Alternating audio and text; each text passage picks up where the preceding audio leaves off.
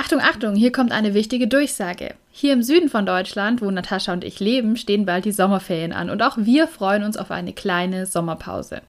Im August kommt also keine neue Folge von eurem Lieblingspodcast. Ihr könnt ja so lange unsere älteren Folgen oder vielleicht verpassten Folgen hören oder schaut doch mal bei uns auf Instagram at medially.podcast vorbei, denn da teilen wir immer wieder Einblicke in unseren Alltag als Medienpädagoginnen.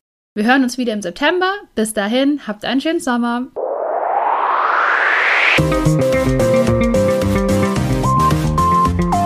Medially oder Medially, der Medienkompetenz-Podcast. Genau.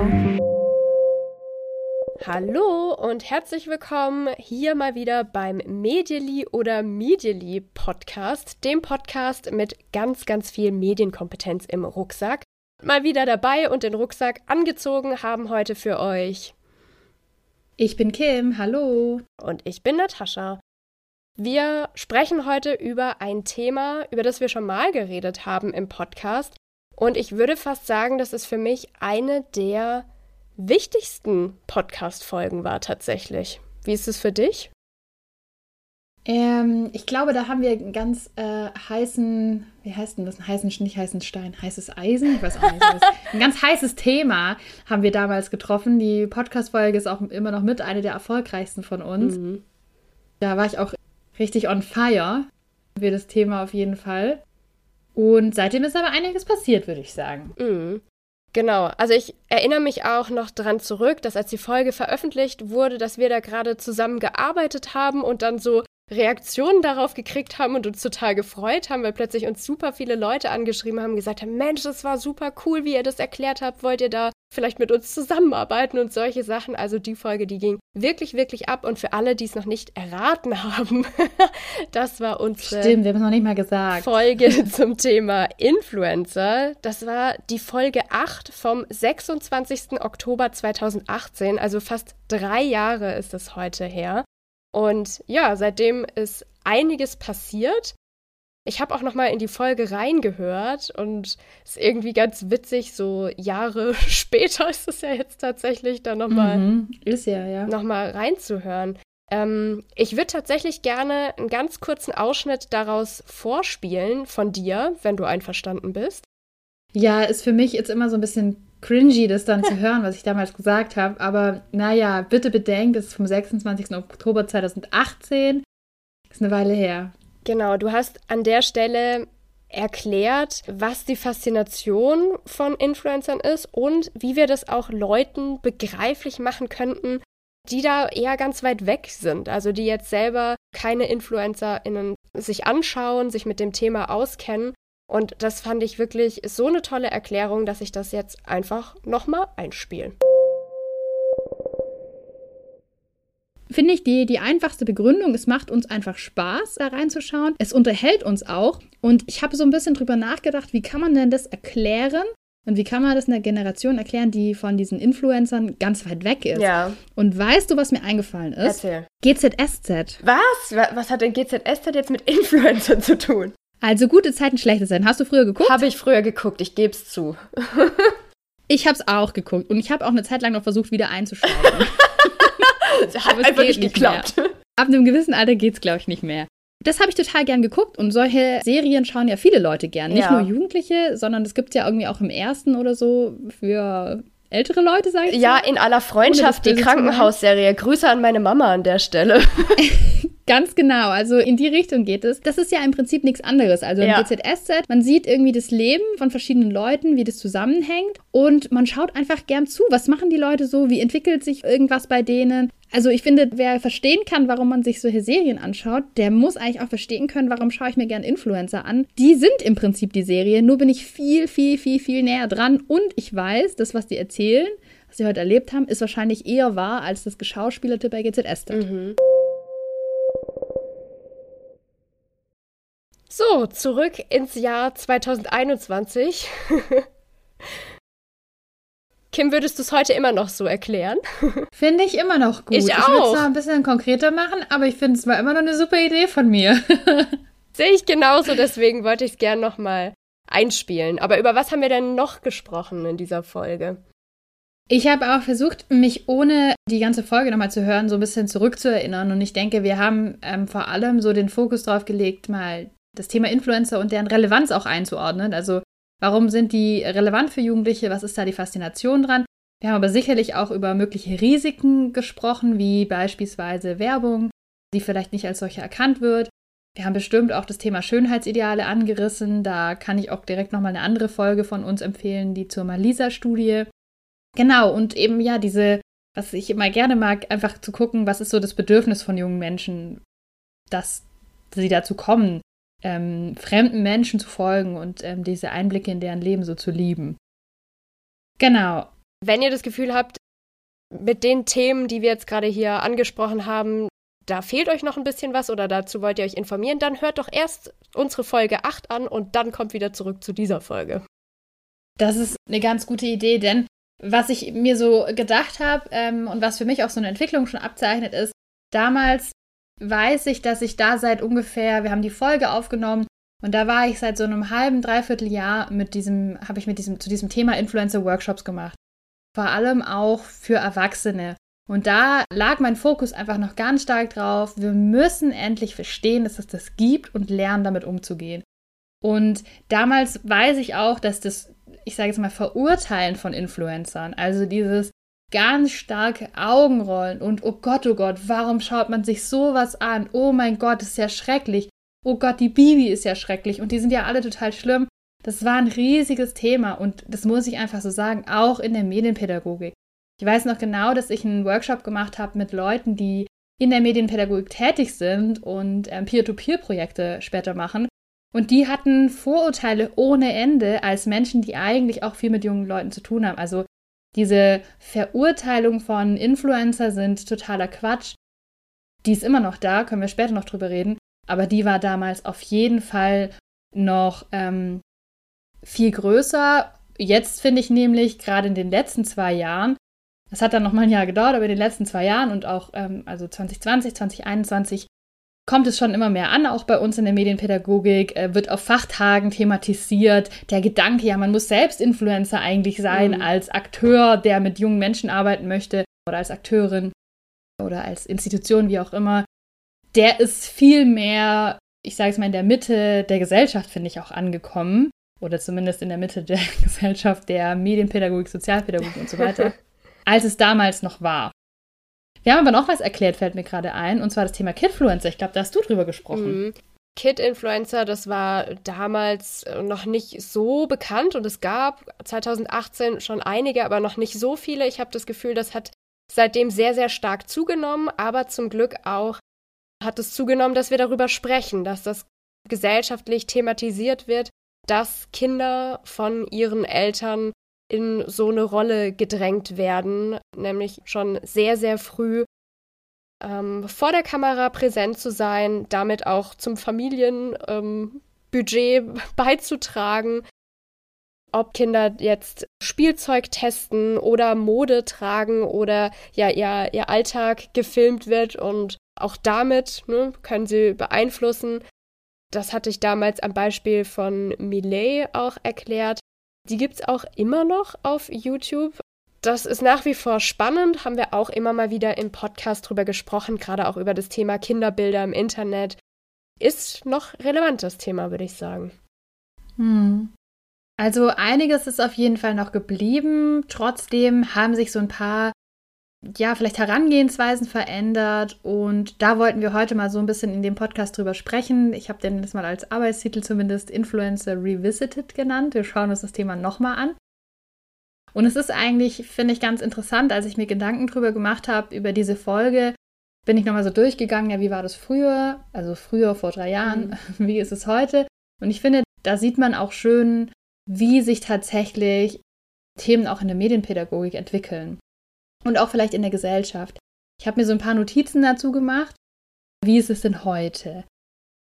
Und zwar finde ich erstmal die Einordnung, wer ist eigentlich Influencer, irgendwie ein bisschen schwieriger heute, mhm. weil also erstmal muss man das Wort Influencer zumindest nicht mehr erklären. Das kennt eigentlich mittlerweile jeder. Und wenn man sagt mhm. Influencer, hat jeder irgendwie grob was im Kopf. Mhm. Aber ich finde, es gibt halt sehr viele Personen, die als Influencer gelten könnten. Und ähm, ich finde es zum Beispiel immer ganz spannend, auch zu diskutieren, woran misst man jetzt, ob jemand Influencer ist? An der Followerzahl, an der Zahl an Interaktionen, an verschiedenen Kanälen, die die Person hat, daran, ob die Person Geld über Social Media verdient oder ich meine, kann ich auch Influencer sein? Jetzt nehmen wir mal äh, Luisa Neubauer. Mhm. Die ist auch auf Instagram, hat eine super große Reichweite. Ich weiß es nicht, aber angenommen, dass sie eben auch keine Kooperation macht über Social Media, also kein Geld über Social Media verdient. Würde man sie als Influencerin zählen oder muss man tatsächlich mit diesem Social Media durch Kooperation Geld verdienen? Also ich finde, da ist es gar nicht so leicht, eine, Definition zu finden, beziehungsweise spannend zumindest darüber zu diskutieren, was ist denn eine Definition für Influencer? Ja, auf jeden Fall. Und ähm, ich habe das gerade schon angesprochen und das mache ich immer ganz gerne in ähm, Workshops auch. Und ich bitte euch jetzt mal, liebe Zuhörerinnen und Zuhörer und auch dich, liebe Natascha, wenn du das Wort Influencer hörst, an was denkst du da? Also da, da hast du bestimmte Personen im Kopf. Jetzt nicht eine konkrete Person, sondern was kommt dir da so vor dein inneres Auge, wenn du das Wort Influencer hörst? Mm. Ich, ich habe gleich irgendwie mehrere Bilder im Kopf. Vielleicht bin ich jetzt aber auch ein mhm. bisschen beeinflusst von dem, was du gerade davor schon gesagt mhm. hast. Ähm, tatsächlich denke ich bei Influencer an beeinflussen. Logisch, da kommt es ja her. Aber mhm. nicht unbedingt nur im, im kommerziellen Sinne, also dass eben dazu Kaufanlässen angestiftet werden soll oder ja, letztendlich Influencer was verkaufen oder bewerben sollen, sondern generell einfach die viel, vielfältigen Möglichkeiten von Influencern, wie sie auf ihre Follower wirken können. Also was für eine ja, Möglichkeit sie haben, mhm. Menschen zu beeinflussen. Sei das jetzt in ihrem Denken, in ihrem Handeln oder in ihren Kaufentscheidungen. Also ja, das sehe ich so vor das mir. Das ist so deins. Und wenn jetzt, stell dir mal vor, wir spielen irgendwie hier Activity und du hast jetzt Malaufgabe mhm. und du hast Wort Influencer und musst Influencer malen, damit ich das erkenne. Wie würde das Bild, das du malst, aussehen? Oh, ich kann ja so schlecht malen, aber ich würde ähm, erstmal so ein Smartphone malen und dann würde ich Instagram aufmalen, also dass man es sieht, so dass der Feed offen ist.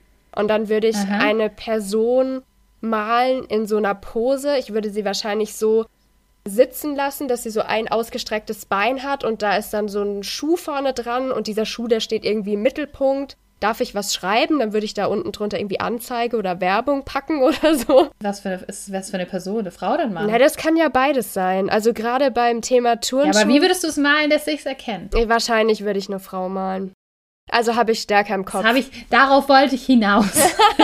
darauf wollte ich hinaus, weil es ist doch so, ich glaube, es geht, betrifft mich übrigens genauso. Also hier kein Third-Person-Effekt bei mir. Ich denke, wenn ich das Wort Influencer höre, auch an eine junge, normschöne Frau mit einem Handy in der Hand, die vielleicht uns irgendwie Nagellack verkaufen will oder mm. Sportklamotten oder sowas. Und ich glaube, das haben wir alle. Auch wenn Influencer, wenn man das jetzt mal sieht, okay, das könnte auch ein Wort sein, das wir gendern in Deutsch.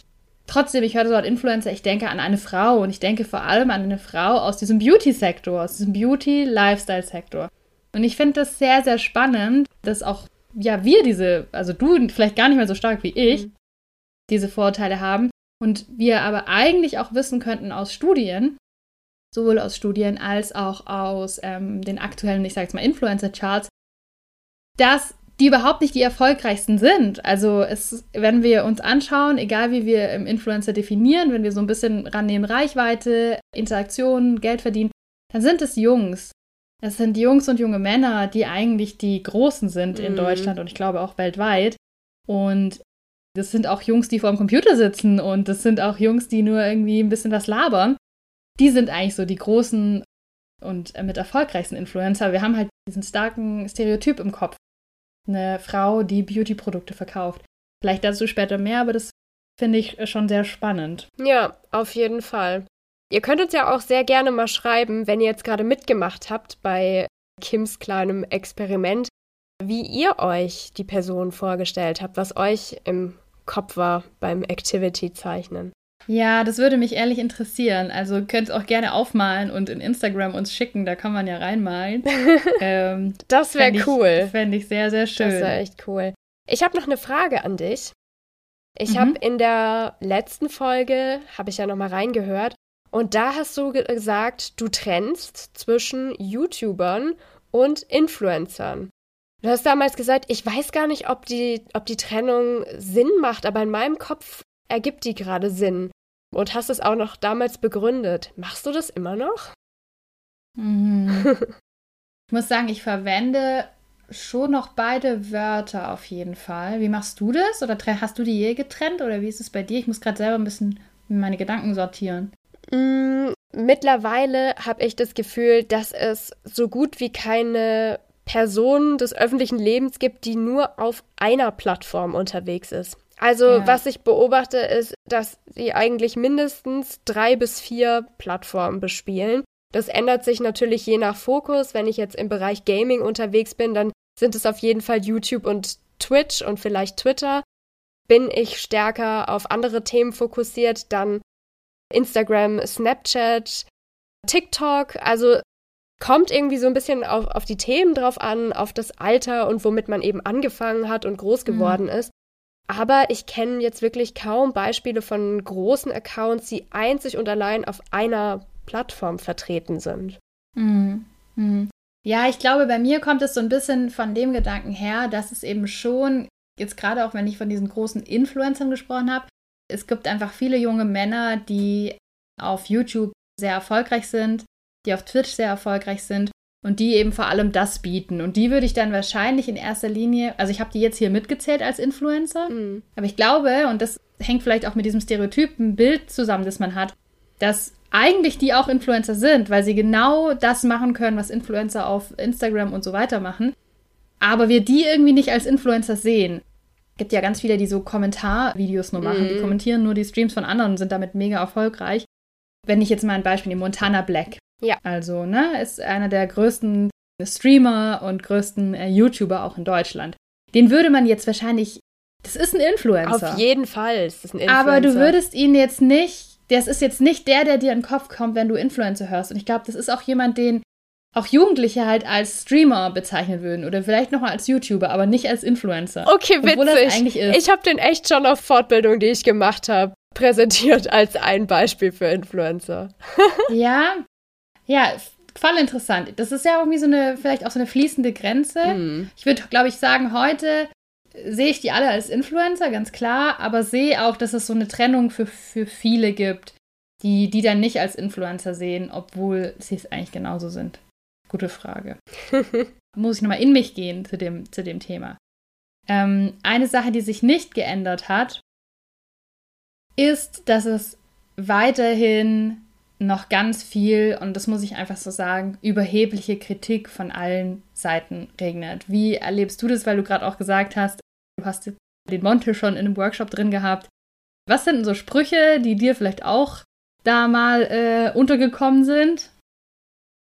Mm, ja, also diese Abwertung von der Arbeit, das kommt mir auf jeden Fall super bekannt vor. So, komm, ich kann auch nichts, dann werde ich eben Influencer. So, mhm. nach, dem, nach dem Motto. Also diese Darstellung, als wäre der Job super leicht, als müsste man dafür überhaupt nichts können und auch nichts leisten. Vor allem der Gedanke, dass man mit dieser Arbeit überhaupt nichts leisten kann, der begegnet mir mhm. schon noch häufig. Ja, total. Manchmal kommt mir das auch so vor, weil es oft auch ähm, Leute sind, die, glaube ich, wenig Berührungspunkte damit haben ja, dass man so ein bisschen, ich weiß, wie ist denn das Wort dafür, nicht beschämt, dass es so ein bisschen so eine, wie so eine Übersprungshandlung fast ist, sozusagen, weißt du, so, haha, ja komm, wir werden auch Influencer. Mhm. Man sagt es so witzig, aber es zeigt doch irgendwie auch so eine ganz große Unsicherheit mit dem Thema. Und das höre ich irgendwie auch ganz oft, dass man dann so spaßig nochmal zu jemandem sagt, ja, dann komm, wir werden auch Influencer, mhm. komm, das können wir doch auch so. Da muss ich echt mal nochmal, das habe ich glaube ich auch damals schon gemacht, eine Lanze brechen für die Influencer, Nein, ihr werdet nicht einfach so Influencer. Nee, ist einfach so. Sorry, so läuft es einfach nicht.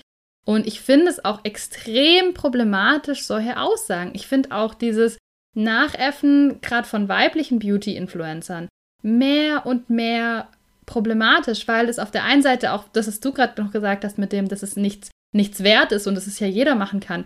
Es wertet komplett ab, was da dahinter steht. Und ich glaube, man verwehrt sich auch selbst dem zu verstehen, was passiert denn hinter dem Screen, hinter dem, dass ich hier ein lustiges Video sehe, hinter dem, dass ich hier eine tolle, äh, schöne Urlaubsstory von irgendjemand sehe, wie viel Arbeitszeit da drin steckt, wie viel Druck auch auf den teilweise ja sehr jungen Menschen mhm. lastet. Also ich finde es immer total komisch.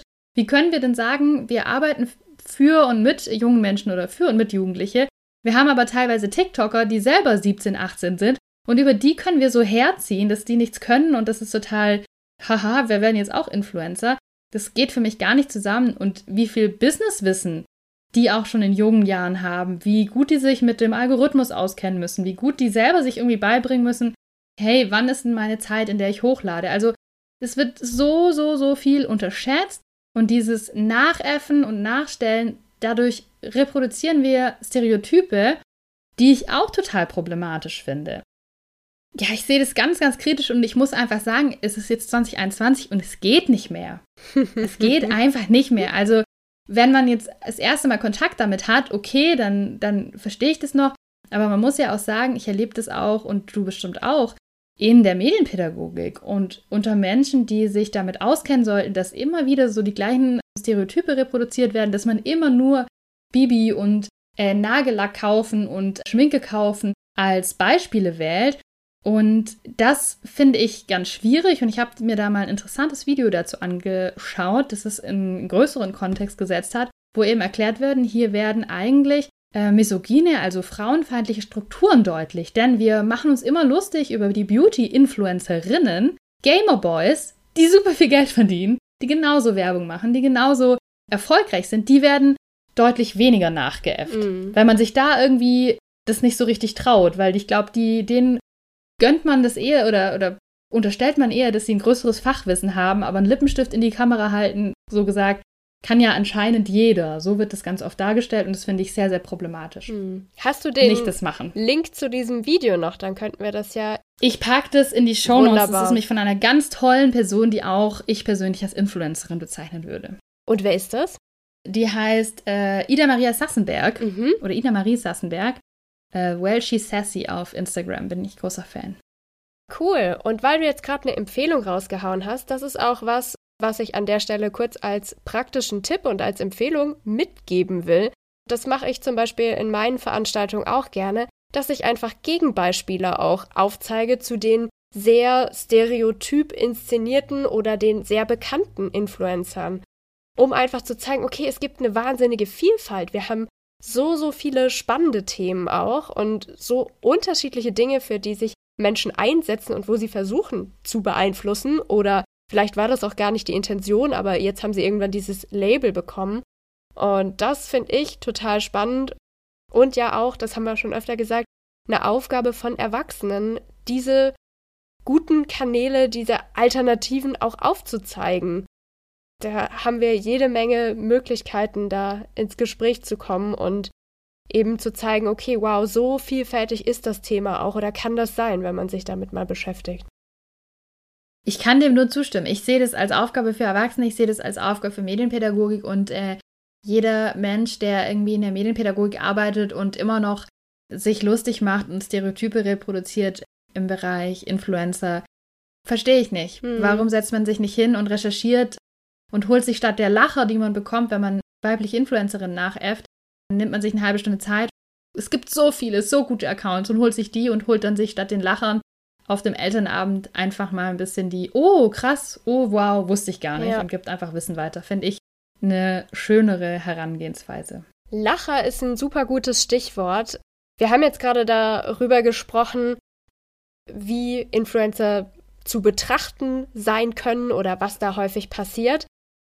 Mittlerweile gibt's ganze Shows, Sendungen, Seiten auf Instagram, wie auch immer, die gefühlt nichts anderes machen, als Influencer zu beobachten, weil es zugegebenermaßen auch jede Menge Zeug gibt, was man darüber berichten kann. Also früher hat die Bunte oder weiß ich nicht wer noch die Royals gebraucht, um irgendwie Material zu haben, um irgendwie diese Magazine füllen zu können. Mittlerweile liefern uns Influencer da einiges sozusagen gratis und zwar jeden Tag rund um die Uhr. Und da haben sich Formate gebildet. Da interessiert mich jetzt auch, was du davon hältst. Zum Beispiel von der Bildschirmkontrolle von Oliver Pocher oder Seiten wie Influencer auf Twitter. Mittlerweile auch auf Instagram. Vielleicht musst du es erstmal so ein bisschen einordnen, mhm. Äh, worum es da geht, oder? Dann, dann weiß man da ein bisschen genauer. Also Olli Pocher, der müsste bekannt sein, Comedian seit weiß ich nicht wie vielen Jahren. Und das, was er früher gemacht hat, nämlich sich über bestimmte Dinge im Fernsehen lustig zu machen oder darauf aufmerksam zu machen, bestimmte Personen zu überzeichnen, zu parodieren, das macht er mittlerweile auf Instagram und das nennt sich Bildschirmkontrolle. Ähm, auf verschiedenen Kanälen ist er damit eigentlich auch, also auch im Fernsehen ähm, ist das so gefühlt das Thema der letzten Jahre, was er bedient. Vielleicht fangen wir damit mal an. Kennst du das oder hast du das überhaupt schon mal verfolgt? Ja, ich habe mir das schon angeschaut. Ja, ich habe mir da schon mal zwei Folgen angeschaut und ja, im Prinzip pickt er sich da verschiedene Influencer raus, die ja in der Regel auch so dieses Stereotyp-Influencer, ich mache hier nur Lifestyle, ich lebe hier mein Leben, sehr gut erfüllen, würde ich sagen. Auch, auch gerne welche, die viel Werbung machen und macht sich über die lustig. So kann man es zusammenfassen, oder? Mhm. Ähm, und diese Seite ähm, Influencer, das ist auch witzig, weil ich hatte die irgendwann mal entdeckt und ich habe die bei uns auf Twitter empfohlen ja. noch, ne? Ja, also wird so ein bisschen trennen. Also Bildschirmkontrolle, ich bin auch voll gespannt, was du dazu sagst mein großer Gedanke, den ich danach mit einem anderen Beispiel ausführen kann, ist, ich glaube, die Szene der Influencer ist jetzt auch so an einem Punkt, dass sie sich selber reguliert und kritisiert. Und das passiert, finde ich, auch durch diese Bildschirmkontrolle von Olli Pocher, der eben da auf Fehler hinweist, auf blöde Werbedeals, auf eine blöde Darstellung, auf Uninformiertheit, aber gerne eben auch ganz klar in so Kerben schlägt, wie ja, mhm. die haben ja nichts zu tun, die können eigentlich nichts. Da bin ich einfach raus. Also das ist für mich keine Comedy, das ist halt rumhacken auf irgendwie Leuten. Weil was wir auch immer vergessen, dass diese Influencer, die sind halt am Ende doch auch nur Menschen und manchmal sind die halt einfach durch irgendwas bekannt geworden und dann geht es immer weiter und weiter und weiter. Die haben ja nicht im Influencer sein studiert und und äh, kann man aber, die, die kann man tatsächlich. Echt? Ja. Kann man das jetzt studieren? Es gibt mittlerweile Studiengänge zum Thema Influencer werden, ja. Aber Markt, also, hä, was lernt man denn dann da? Ja. Fotobearbeitung und so. Äh, naja, Strategien, Management, äh, welche Von Kennzeichen du brauchst, ja. Krass, okay. Mhm. Äh, ich wusste, dass es so Kurse, so VHS-Kurse gibt dazu, aber okay. Ja, also es ist einfach lustig machen und Leute durch den Dreck ziehen und sich über Leute auf, auf eine Art lustig machen, die ich persönlich nicht mehr gut finde. Der hat bei dieser Bildschirmkontrolle ja auch Sachen gemacht, wo es dann wirklich in so ein richtigen Fight ging und wo das die Betroffenen auch nicht mehr lustig fanden und wo es auch keine Kritik mehr war, sondern persönliche Angriffe. Und deswegen bin ich da raus. Ich mag das gar nicht. Kann aber verstehen, dass es anderen gefällt, weil es natürlich auch so ein Motiv bedient wie, schau mal, ihr tut so, als hättet ihr so ein tolles Leben und als wärt ihr ach so perfekt, aber in Wirklichkeit seid ihr alle dumm. Also, dass wir es wieder schaffen, als Konsumentinnen und Konsumenten so einen Abwärtsvergleich auch zu den Influencern zu machen.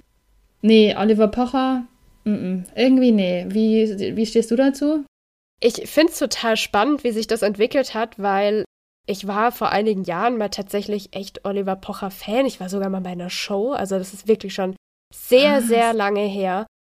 Und ich würde sagen, der hat sich eben ein neues Thema gesucht. So, also die, die Nummern, die er, die er jahrelang gemacht hat, die haben irgendwann nicht mehr funktioniert oder hat eben nach was Neuem geschaut und ja, Influencer haben da einfach super, super viel zu bieten. Also du hast ja da Angriffsfläche. Ohne Ende, genau. Ähm, ich finde, dass er das sehr geschickt nutzt. Manchmal bin ich sogar absolut einverstanden mit Sachen, auf die er hinweist. Das muss ich schon auch sagen. Weil, das gehört ja auch zur Wahrheit, es wird auch einfach viel Schrott beworben. Es mhm. gibt auch völlig unseriöse und abgedrehte Menschen, die sich da präsentieren. Influencer sein ist ja nicht umsonst das Beeinflussen und das haben wir auch bei Meinungen, bei politischen Äußerungen, jetzt gerade durch Corona bemerkt, wie gefährlich das auch sein kann, wenn da Menschen ja so eine riesen Plattform haben, die völlig abwegige Theorien teilen. Mhm. Ja, deswegen würde ich sagen, so die Art und Weise, wie er das macht, die, die ist ein bisschen derb, bei vielen Sachen bin ich auch absolut nicht einverstanden, aber manche Sachen kann ich verstehen, dass er darauf hinweist oder finde ich in Ordnung. Vielleicht noch ein mhm. bisschen spannender ist jetzt Influencer. Ja, ich will da auch direkt einhaken. Und zwar wollte ich erstmal noch sagen, also was ich grundsätzlich gut und auch wichtig finde, deswegen dieses, dass sich die Szene selber reguliert und kritisiert und dass wir da auch hinschauen und kritisch sind. Da finde ich es auch ein gutes Beispiel, was jetzt Jan Böhmermann gemacht hat vor ein paar Monaten. Ganz viele Influencer sind ja nach Dubai gegangen mhm. und machen jetzt von Dubai aus. Und da ist auch äh, empfehlenswert, mal reinzuschauen in die Neo Magazin Royal Folge. Diese Kritik finde ich dann angebracht, aber für mich ist es so ein schmaler Grad zwischen persönlich ähm, angreifen und verletzen. Menschen, die das gar nicht tragen können. Ganz oft wird ja auch argumentiert, nur du stehst in der Öffentlichkeit, du zeigst dich so, dann musst du es auch aushalten. Genau. Und da bin ich so, nee, nee. Äh, muss man halt nicht. Influencer fand ich voll gut und habe das deshalb damals geteilt. Ich finde Teile daraus auch immer noch sehr gut, mhm. weil da mhm. werden ganz oft ähm, so Bilder ähm, genommen von Influencern und so ein bisschen auch ins Lächerliche gezogen. Weil natürlich, was machen Influencer für Fotos? Die sitzen mit dem Rücken zum wunderschönen äh, Kamin, haben irgendwelche Kuscheltiere um sich rum, haben sich eingebettet äh, mit, weiß ich nicht, was, Schoko-Nikoläusen. Wie ihr wisst, was ich meine, ne? Es sind manchmal ganz stark inszenierte, schöne Bilder und die werden dann auch manchmal mit so witzigen Sprüchen dazu ins Lächerliche gezogen. Mhm. Da finde ich persönlich vieles ganz cool und auch gut zu verwenden als Beispiel, wenn man halt sagen will, hey, schaut mal genauer hin bei den Bildern. Was ist da real, was nicht, gerade wenn man mit Jugendlichen arbeitet. Warum sollte man denn sich so positionieren? Das ist doch überhaupt nicht. Die wollen authentisch wirken, aber es ist nicht authentisch. Aber auch da ist, muss ich sagen, dass im letzten Jahr oder so mir das manchmal so ein bisschen zu, wie sagt man, hetzig, also das ist so ein bisschen hetzerisch, hetzerisch hetzig, hetzerisch rüberkommt und äh, mir da auch manche Sachen irgendwie so ein bisschen drüber sind, glaube ich. Mhm. Aber es ist so ein, habe auch schon länger nicht mehr reingeschaut. Wie siehst du das? Also ich finde, dass die Seite auf total wichtige Dinge aufmerksam macht. Heute zum Beispiel habe ich gesehen, da ging es um einen Post von einer Influencerin, die eine Schönheits-OP verlost. Und ja, sowas finde ich natürlich extrem kritisch Genau, auf solche Dinge macht sie aufmerksam. Das ist eine Sie, die hinter Influencer steht. Wer genau, hat sie bisher nicht verraten. Also der Account ist anonym. Ich finde ganz viele Sachen super gut und frage mich immer, wie viel Zeit diese Person damit verbringt und wie viele tausend Kanäle sie abonniert hat, um auf diese ganzen Sachen immer aufmerksam zu werden. Also ich denke auch, dass super viele Sachen, die sie zeigt, richtig gute Anlässe sind, um in ein Gespräch einzusteigen, um irgendwelche Dinge zu diskutieren, seien das Schönheitsideale mhm. oder Bearbeitung, Verfremdung von Bildern zum Beispiel. Wenn es zu stark auf einzelnen Personen rumhackt, finde ich es auch ein bisschen schwierig. Aber ich finde es auch spannend, wird auch immer mal wieder geteilt, wie viel die Influencer-Person sich selbst so anhören muss. Und auch ganz spannend, immer wieder wird ihr unterstellt, dass sie ein Mann sei. Also das kommt ganz, ganz häufig. Mhm. Hinter dem Account steckt doch ein Mann. Und sie sagt dann immer wieder, äh, nö, Frau hier, aber okay. Mhm. Also scheinbar wird auch Influencer kritisch zu betrachten, automatisch mit, mit einem Mann oder die Art und Weise, wie sie, wie sie schreibt, mit einem Mann assoziiert. Das finde ich auch ganz spannend. Käsesprüche können nur Männer wahrscheinlich. Im Kopf von vielen. Ja, das stimmt. Also es lohnt sich, finde ich, auf jeden Fall reinzuschauen. Allein schon deswegen, weil man so Gesprächsanlässe findet und weil man halt ganz toll dieses Bild der, es ist alles immer authentisch und es ist auch alles total inspirierend und individuell und so aufbrechen kann, weil da ja alle Influencer haben einfach gerade Pampasgras in der Wohnung. Wenn ihr euch fragt, was ist Pampasgras, ihr müsst das einfach nur googeln. Das ist dieses Flugi Flugi, das auch überall in den Einrichtungsläden steht. Und dann haben alle Influencer irgendwie das gleiche Samtsofa und dann haben alle Influencer äh, diesen Drink in der Hand und so. Beige ja auch, beige. stimmt. Aber ich mag auch beige. Man ist ja auch selber beeinflusst. Man muss es einfach sagen. Ja, aber ähm, Pampasgras kann ich tatsächlich nicht mehr ernst nehmen seit Influencer. Nee, Mir hat es nicht. jemand vorgeschlagen zur Deko und ich habe so gesagt, nee, es geht, geht halt nicht, nicht in meinem nicht Kopf. und halt auch so Fotos mit Lichterketten und so. Aber dann muss man halt auch wieder sagen, dann gibt es eben auch irgendwelche Teenies, die sagen, hey, ich will auch mal so ein schönes Foto machen. Mhm. Und man, man kann es auch nicht verneinen, dass die Bildkompositionen auch so absurd es ist, dass man sich eine Lichterkette durch die Haare schlängelt und den Laptop irgendwie so komisch platziert, dass wenn man ein Foto von oben macht, man trotzdem auf dem Laptop sieht, was man auf Netflix guckt. Das ist manchmal schon ganz komisch. Aber die Kreation des Bildes und die Komposition des Bildes, Das ist schon immer fürs menschliche Auge sehr angenehm und sehr schön und das muss man auch erstmal nachmachen. Und ich finde auch jeder, das, das ist nicht, glaube ich, das, was mich so ein bisschen stört. Man kann sich darüber, man kann darüber lächeln, dass es total absurd ist, so würde man einfach nie Netflix gucken, mm. weil man das gar nicht sehen kann im Bildschirm. Aber es ist trotzdem ein sehr, ähm, jetzt suche ich schon wieder das Wort. Ästhetisch? Ästhetisches sehr ästhetische Bildkomposition muss man erstmal nachmachen. Und wenn man es nachmachen kann, okay.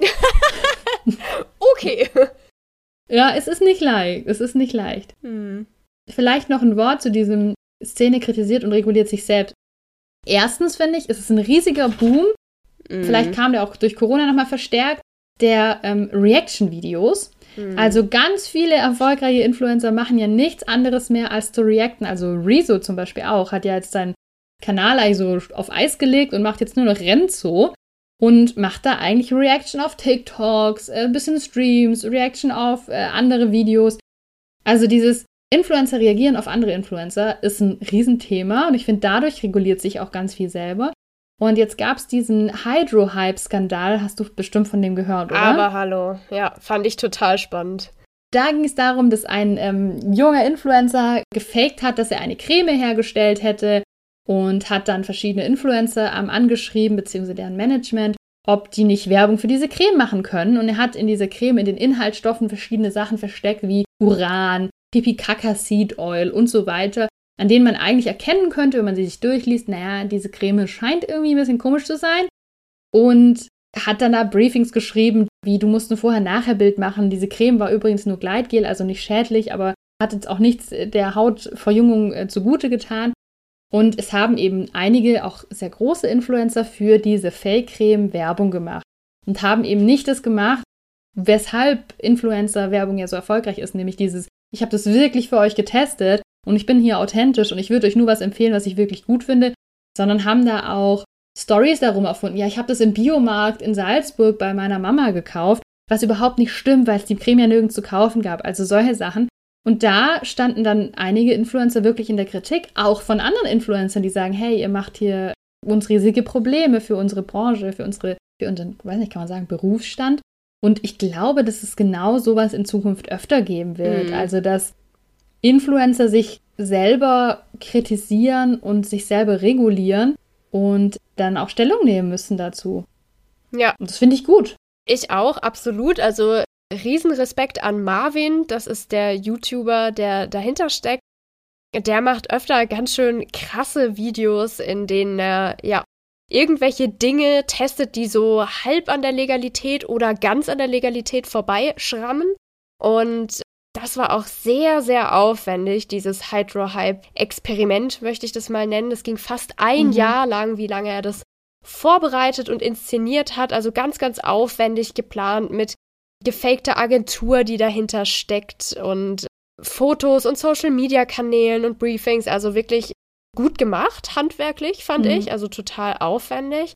Ähm, was ich auch spannend fand, war, dass da ja auch die Performance von, du hast es gerade gesagt, den Biomärkten, in denen die Creme vertreten sein sollte, auch absurd war. Also, dass da ich meine, Alnatura war das gepostet hat, ja, jetzt auch bei uns. Also tut mir leid, falls es jetzt gerade die, die falsche Marke war, aber. Das weiß ich noch gar nicht. Doch, der, der hatte auch Bilder auf Instagram eingestellt, die dann ähm, sozusagen suggeriert ja, haben, ja. dass es die Creme in verschiedenen Biomärkten zu kaufen gibt. Und da haben auch einige reagiert und das nicht ähm, irgendwie widerlegt, sondern sozusagen gefeiert. Ja, cool. Schön, dass ihr jetzt bei uns im Sortiment seid. Ach, also es krass. wurde auch wirklich in die Regale dann so reingeschmuggelt und da Bilder von gemacht, wo ich denke, boah, das darf in der Social Media Abteilung von so einer großen Kette halt eigentlich auch nicht mhm. passieren. Also auch den Influencern, die dafür geworben haben, absolut nicht. Das, wie du das gerade beschrieben hast, geht nicht. Das ist ähm, auch einfach teilweise mit dreisten Lügen versehen gewesen. Ja. Deswegen ganz stark, ich weiß jetzt leider ihren Namen nicht mehr, eine von denen, die Werbung gemacht hat, hat sich ja auch geäußert genau. und hat dann äh, bekannt gegeben, ja, das, das tut mir leid, ich habe einen Fehler gemacht, ich habe mich auch von meinem Management oder von der Person, die mich da beraten und unterstützt hat, getrennt tatsächlich. Ganz stark für sowas auch öffentlich einzustehen mhm. und da, ähm, ja, das einfach mal so, so klar zu sagen. Und Am Ende gibt es noch einen spannenden Twist bei der ganzen Hydro-Hype-Geschichte. Marvin wurde am Ende ähm, selbst äh, ja, reingelegt. Aber schaut euch das doch einfach selber an. Das kann man auf jeden Fall empfehlen. Packen in die Show Notes. Genau. Ich wollte da noch einhaken. Und zwar, was du mich gerade gesagt hast, diese eine Influencerin, die dann eben erklärt hat, naja, bei mir ist es so, ich habe halt viele Anfragen und ich habe ein Management und ich vertraue diesem Management. Mhm. Wir wissen jetzt natürlich nicht, äh, wie ist es wirklich abgelaufen und was stand da dahinter. Aber ich finde, das ist auch ein ganz interessanter Punkt, um anzusetzen. Und ich finde, das muss, muss einfach jeder wissen und das müssen auch junge Menschen wissen, dass ihre großen Influencer ein Management haben, dass die Leute einstellen, die sich anschauen, so und so viele Anfragen hast du, diese Marken passen zu dir. Hier handle ich für dich ein Budget aus, hier handle ich genau aus, wie viele Story Assets, also wie, wie viele einzelne, einzelne Story-Bilder musst du machen, ähm, wie muss das Posting sein. Darum kümmert sich bei großen Influencern das Management weil die gar nicht die Zeit haben, diese Produkte zu testen. Und das ist dann auch schon wieder ein ganz spannender Übergang zu überlegen, was heißt es denn für die Vertrauenswürdigkeit von meinem Influencer? Deswegen ist der Influencer ja kein schlechter Mensch, mhm. weil er oder sie Werbung macht für ein Produkt, das sie nicht selber drei Jahre getestet hat, sondern, und das finde ich, hat diese Influencerin ganz toll gesagt, ich stelle jemand ein, dem ich vertraue, weil ich kann nicht alles selbst machen. Und wenn die Person aber dann eben da ja sich nicht ordentlich drum kümmert, ist es halt auch ein Problem. Da kann man sicherlich auch eine spannende Diskussion drüber führen. Naja, kann ich überhaupt je jemandem vertrauen, wenn ich mit meinem Gesicht und mit meiner Marke, die ich als Person dann bin, dahinter stehe? Das finde ich ist sehr, sehr spannend. Und auch da finde ich es nochmal wichtig einzuhaken, weil ich jetzt gerade auch nochmal gesagt habe, wie vertrauenswürdig ist die Werbung deiner Influencer? Und ich glaube, der Schritt ist schnell gemacht, wenn mein Influencer mir vielleicht was empfiehlt, was er gar nicht wirklich so lange getestet hat oder was sie gar nicht so lange getestet hat, wie sie sagt, dann kann ich den nicht mehr gut finden oder dann ist die Person schrecklich. Das ist, glaube ich, ein ganz, ganz schneller Schritt, den wir auch machen, wenn wir darüber sprechen in Workshops. Und da finde ich es nochmal wichtig, auch mit Jugendlichen, und es geht, finde ich, ganz gut, wenn man so dieses hinter die Kulissen schauen macht und diese Abläufe und Strukturen in Influencer-Marketing mal anspricht und versucht zu erklären, dass man versteht, das ist einfach ein Beruf, das ist ein Weg, Geld zu verdienen mhm. für diese Menschen. Und nur weil meine Influencerin oder mein Influencer mir mal ein Getränk empfiehlt, dass sie selber vielleicht nicht das allerbeste Getränk findet, ist die deswegen schlimm? Muss ich die deswegen hassen? Oder kann ich vielleicht den Schritt dahin machen zu sagen, okay, ich kann einfach nie sicher sein, ist es die ehrliche Meinung, wenn Werbung dasteht oder ist es die nicht? Das finde ich ist ein ganz guter Schritt beziehungsweise generell darauf aufmerksam zu machen, ähm, dass so eine Überlegung überhaupt stattfinden sollte. Warum empfiehlt mir die Person das gerade? Ne? Weil es Werbung ist. Ja. Man weiß nie, was hinter den Kulissen passiert. Äh, und ich glaube, was, was immer spannend ist für, für Teenies, da mehr Einblicke zu geben. Das finde ich in der Praxis auch immer ganz spannend, wenn man denen mal so ein bisschen erzählt, wir wollen ja auch wissen, wie viel Geld kann man da verdienen, ähm, wie ist es denn immer mit diesen Urlauben und so weiter. Mhm. Also ich glaube, da kann man ganz viel spannende ähm, Infos rausgeben und dann vielleicht auch die Chance zur, zur Reflexion geben. Man muss da gar nicht sagen, das und das musst du jetzt immer bedenken, sondern ich finde, wenn man genug Hintergrundwissen hat, kann man da schon selber ganz anders rangehen, wenn man Influencer-Inhalte konsumiert. Und ich glaube, das wäre auch so ein Teil von Medienkompetenz, den ich auch in Zukunft ganz wichtig finde. Wunderschön. Ich glaube, das war das also. Schlusswort. Wenn du nichts mehr dazu sagen willst, Natascha? Also, ich, ich glaube, es ist alles gesagt. Außer, was hast du diese Woche gelernt, Natascha? Ja, ähm, ich habe zwei Sachen gelernt. Darf ich zwei Sachen sagen? Ja, weil ich das zweite auch kenne und es sehr gut finde. Okay. Gut, dann fange ich mal an mit Nummer eins. Ich lese gerade mal wieder ein Buch. Ich habe schon lange nicht mehr erzählt, was für Bücher ich lese oder was, was da drin Echt vorkam. So? Ähm, aber jetzt ist es mal wieder soweit. Ich lese True Facts von Katharina Nokun und Pia Lamberti. Ich habe im letzten Jahr Fake Facts gelesen. Absolute Empfehlung von mir. Und jetzt in True Facts geht es um das Thema Verschwörungsgläubige, wie kann ich mit denen in Kontakt treten? Was muss ich da wissen? Es ist eine Art Ratgeber tatsächlich. Und ich habe was gelesen, das hat mich ehrlich gesagt aus den Latschen gekippt, weil das hatte ich bisher noch nie gehört. Das war ganz neu für mich. Es gibt einen Zusammenhang. Verschwörungsgläubige, die glauben eher, dass es Verschwörungen gibt, da sie sich selbst an einer beteiligen würden, wären sie in der entsprechenden Lage oder Machtposition. Wow, das hat für mich gerade noch mal komplett puh, Gehirn weggepustet. Krass, ich muss mir das auch gerade mal durchdenken, was das bedeutet. Ja. Ja, also das bedeutet ja so sozusagen, klar traue ich das anderen eher zu, weil ich, wenn ich, wenn ich das selber machen würde, traue ich es anderen halt auch eher zu und denke mir so, naja, wenn ich Präsident der Vereinigten Staaten wäre, dann würde ich das auch machen. Genau. Also logisch, dass er es eigentlich auch macht, so, mh, mhm. okay. Oh Mann. Ja, das finde ich wirklich total spannend. Ja, allein sich vorzustellen, dass man in, in so einer entsprechenden Lage wäre und das dann so zum Schlechten nutzt. Das ist für mich eine ganz, ganz furchtbare Vorstellung. Also das ist für mich ganz weit weg. Aber ja, dass es da so einen Zusammenhang gibt, das gilt natürlich wie immer in der Wissenschaft nicht für alle und nicht überproportional, aber diesen, diesen Zusammenhang, das fand ich unglaublich mindblowing. Ja. Ist echt so. Soll ich kurz meins sagen, du dann noch dein zweites? Sehr gerne. Weil ich finde, meins passt voll gut dazu. Ja, voll. Ich habe nämlich ein Spiel entdeckt. Das ist ein Browser-Game, kostenlos, kann man im Unterricht zum Beispiel empfehlen oder einfach mal so ausprobieren. Ich habe das nicht ganz durchgespielt, aber es heißt Wiebkes wirre Welt und allein aufgrund der Alliteration bin ich schon gecatcht davon. es ist eigentlich ein ganz cooles Spiel, wo man im Zimmer sitzt mit Wiebke und also es ist wirklich gefilmt und ihrem Mitbewohner und man immer wieder verschiedene Sachen macht und dann da Hintergrundinformationen dazu bekommt. Wie kann es denn passieren, dass ich in diese ja, wirre Welt der Verschwörungstheorien, Verschwörungserzählungen abrutsche? Da gibt es dann eben auch Tipps dazu, wie kommt man da wieder raus? Wie kann man zu solchen Personen noch durchdringen? Was steckt hinter Verschwörungstheorien? Das ist, glaube ich, ganz cool. Und wenn ihr jetzt sagt, Mensch, ich bin vielleicht Lehrkraft und vor den Ferien, puh, keine Ahnung, da gucken wir noch einen Film. Vielleicht habt ihr auch mal Lust, dieses Spiel auszuprobieren. Ich packe euch das auch in die Show Notes, aber vielleicht wollt ihr jetzt schon mitschreiben. Wiebkes Wirre Welt. Einfach mal googeln. Das ist, glaube ich, ganz schön. Ich will das auf jeden Fall ausprobieren. Das ist mhm. ja was, was mich gerade aktuell total beschäftigt. Ich glaube, das könnte für mich ganz, ganz Passt spannend gut sein. zu deinem Buch. Mhm. ja, dann haben wir jetzt zum Abschluss noch was Nettes, Absurdes, Durchgedrehtes. Welcome to the Internet von Bo Burnham ist ein Lied, das gehört zu einer Netflix-Produktion, die heißt Inside. Und Bo Burnham ist ein Comedian, kann man ihn so nennen? Ein Internetkünstler? Ja. ja. Ja. Genau. Und der ist schon seit vielen, vielen Jahren aktiv und veröffentlicht unglaublich witzige, schräge Songs und Comedy.